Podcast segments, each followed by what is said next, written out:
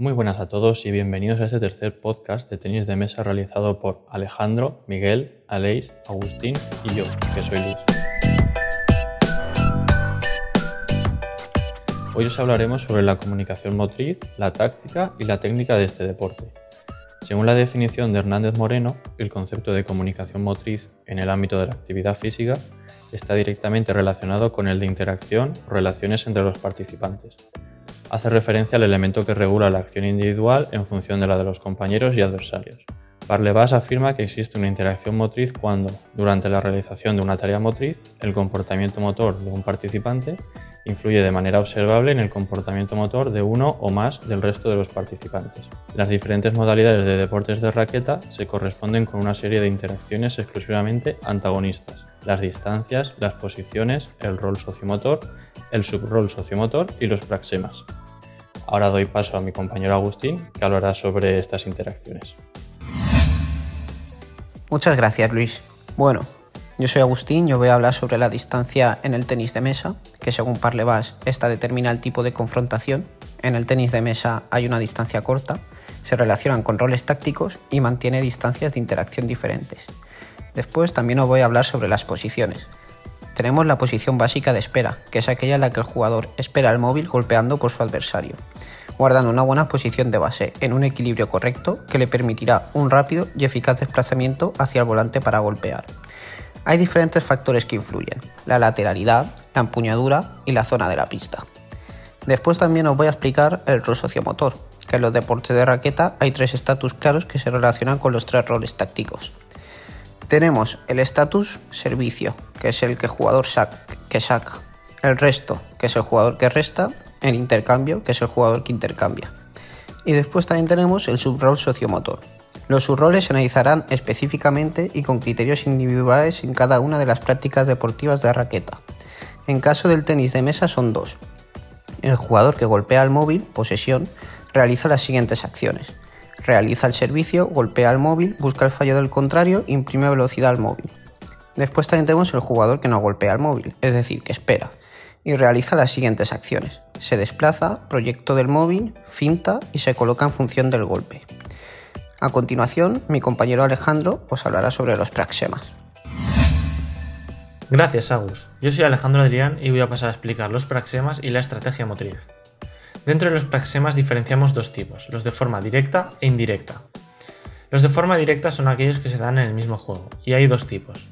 El primero de ellos es la comunicación motriz, que es una interacción motora de cooperación esencial y directa, que se lleva a cabo por la transmisión de un objeto y la ocupación de un determinado espacio, o a través de un rol sociomotor. Esta comunicación se establece siempre entre los propios compañeros. En segundo lugar, tenemos la contracomunicación motriz, que es una interacción motora de oposición esencial y directa entre adversarios, como por ejemplo puede ser hacer un amago para despistar al rival. Los de forma indirecta son aquellos que contienen información táctico-estratégica, y también existen dos tipos. Los gestemas, que son mensajes con propia significancia que se dan entre los jugadores para comunicarse entre ellos, utilizando gestos que sustituyen a la palabra. Estos gestemas corresponden a unidades aisladas cargadas de significancia e información, que se emiten representando sus intenciones, como por ejemplo puede ser con la mano indicar al compañero la táctica que vamos a llevar a cabo. Los praxemas son acciones que tienen como significación o intencionalidad de servir como mensaje previo a la ejecución de la interacción motriz directa. Por ejemplo, realizar un movimiento hacia adelante antes de golpear la pelota. La estrategia motriz. La estrategia motriz es una conducta de decisión o intencionalidad de la acción o acciones motrices pertenecientes a cada una de las modalidades de raqueta y pala. La conducta de juego del jugador es una sucesión de tareas en la que las características pueden cambiar en función del rol general del jugador. Rol del jugador atacante. Llevar el móvil al lado libre o débil del adversario. Cambiar la dirección del móvil. Evitar que, que el adversario tome la iniciativa. Rol del jugador defensivo. Ocupar, defender el mayor espacio posible. No cometer error en la devolución y ralentizar el ritmo de juego para tomar la iniciativa. Y ahora doy paso a mi compañero Miguel. Gracias Alejandro. La técnica se define como las acciones mecánicas que el individuo debe realizar para hacer operativa en la práctica la conducta motriz deseada.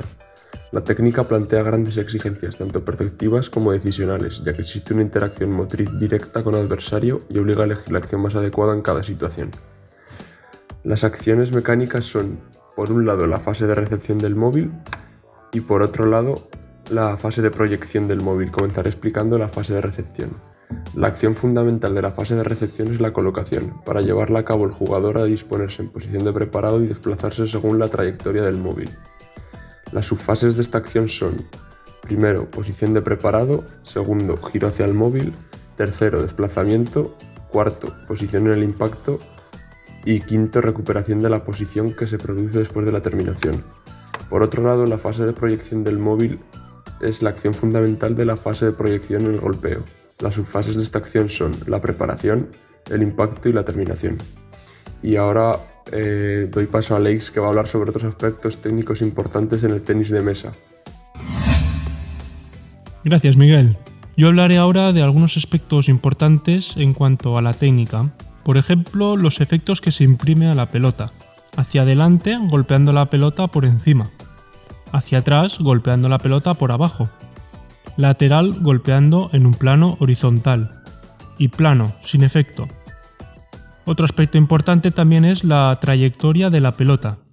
Podemos jugar con distintas variables como la dirección, la altura, la profundidad, el efecto o la potencia. Existen también otras clasificaciones de la técnica del tenis de mesa según los golpeos fundamentales.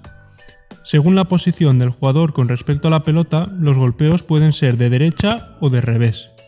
Dependiendo del carácter del golpeo, ofensivos, derecha, smash o revés, o defensivos, bloqueo, empuje, según la trayectoria de la pelota, golpeos paralelos o cruzados.